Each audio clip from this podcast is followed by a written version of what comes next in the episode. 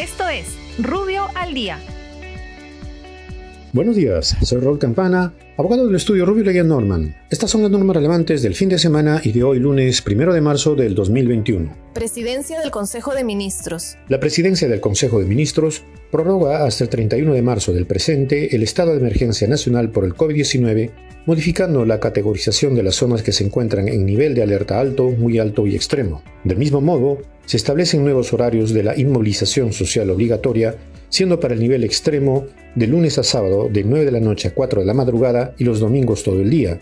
Para el nivel de alerta muy alto, de lunes a domingo de 9 de la noche a 4 a.m. y para el nivel alto, de lunes a domingo de 10 de la noche a 4 de la madrugada.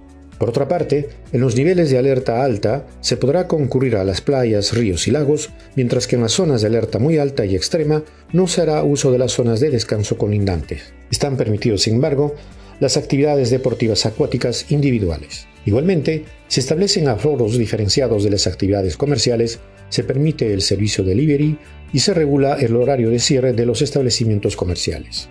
Finalmente, se suspende hasta el 14 de marzo el ingreso al territorio nacional de extranjeros no residentes que provengan de Europa, Sudáfrica y Brasil o que hayan realizado escala en dichos lugares. Transportes y comunicaciones. El Ministerio de Transportes prorroga del 1 al 14 de marzo la suspensión de vuelos internacionales de pasajeros provenientes de Europa y de la República del Brasil. Salud.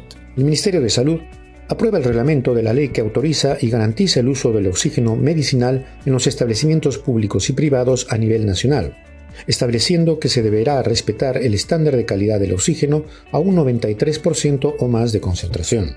Igualmente, dispone que las instituciones prestadoras de salud deberán desarrollar programas de mantenimiento de las plantas generadoras de oxígeno. Finalmente, se establecen normas que regulan el suministro de información relativas al stock la existencia de suministros alternativos como planes de contingencia, así como la importación ante situaciones de desabastecimiento. Poder Judicial. La Corte Superior de Justicia de Lima dispone que el trabajo presencial interdiario del 1 al 31 de marzo se efectuará de 9 a 14 horas y el trabajo remoto se efectivizará en 8 horas diarias en coordinación con los jefes inmediatos. Igualmente, se dispone que todas las audiencias deberán ser virtuales, salvo que no se cuenten con las herramientas tecnológicas. Del mismo modo, todas las notificaciones deberán ser electrónicas, pudiendo realizarse en forma física siempre y cuando no se ponga en riesgo la salud de los notificadores. Por otra parte, se autoriza a los jueces a retirar los expedientes judiciales de sus respectivos despachos con la finalidad de realizar el trabajo remoto.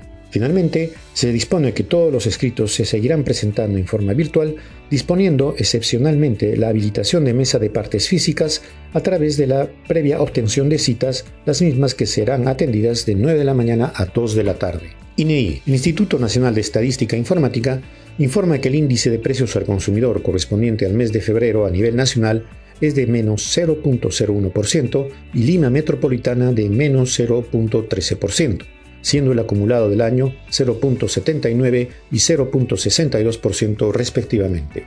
Muchas gracias, nos encontramos mañana. Para más información ingresa a rubio.pe. Rubio, moving forward.